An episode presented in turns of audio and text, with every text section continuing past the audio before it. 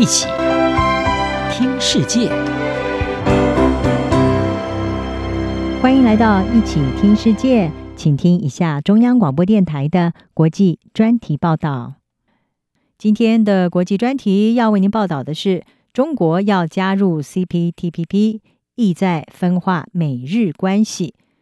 中国在九月十六号的时候宣布，已经正式的提出申请，要加入跨太平洋伙伴全面进步协定，也就是 CPTPP。而这距离中国国家主席习近平在去年十一月首度的表态，中国会积极考虑加入 CPTPP，已经长达三百天的时间。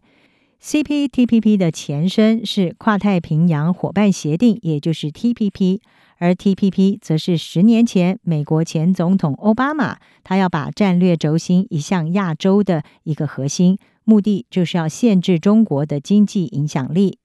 不过，继任的川普总统却在二零一七年退出了 TPP，以日本为首的十一个国家，因此就将 TPP 改组成为 CPTPP，并且在二零一八年的十二月三十号生效。CPTPP 的成员国有十一个，包括了日本、加拿大、澳洲、纽西兰、新加坡、马来西亚、越南、汶莱，还有墨西哥以及智利、秘鲁等。日本经济新闻的中国分社前社长高桥哲史他就分析，在美国退出 TPP 之后，北京就看到了一个取代美国的天赐良机，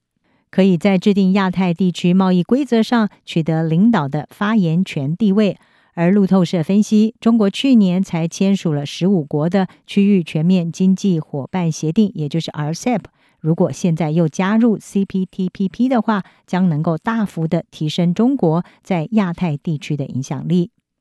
英国广播公司 BBC 就引述美国皮特森国际经济研究所的研究员白崔还有普拉玛，他们在二零一九年的一项研究是显示，如果中国不加入 CPTPP，中国的总收入将会因为 CPTPP 的贸易转移效应而损失一百亿美元，但是如果加入的话，则能够获得两千九百八十亿美元的收益。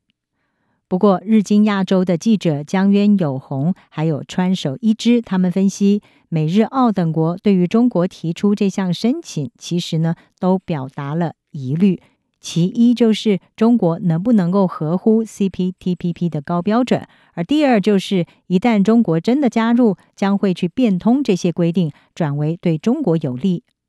事实上，在中国提出申请之后，日本的经济再生大臣西村康忍他表示，日本是今年 CPTPP 的轮值主席国，日本有必要去判定中国是不是已经准备要满足 CPTPP 的非常高标准的要求。而美国虽然还没有重返 CPTPP，但是呢，美国国务院发言人是已经敦促各个成员国应该要谨慎判断。国务院发言人他说：“我们预期中国非市场性的贸易惯例以及对他国施予经济胁迫，或许会成为判断是不是能够成为潜在候选成员的因素。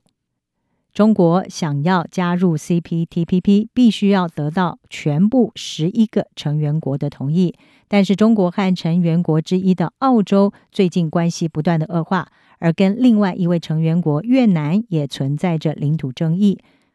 澳洲贸易观光暨投资部部长特汉他就表示，如同我们已经传达给中国的，这些都是需要经过部长级的协商的一些重要事务。他指的就是两国之间的贸易限制等等问题。那么，澳洲的特汉部长的意思就是说，除非这些问题获得解决，否则坎培拉当局不会展开中国加入 CPTPP 的谈判。日经的高桥哲史他也指出，由于 CPTPP 对成员国是采取高标准，所以中国并不预期会很快的获准加入。但是尽管如此，中国还是在九月十六号发布了申请的消息，这必然和北京方面看见了一道围堵中国的大墙正被树立有关。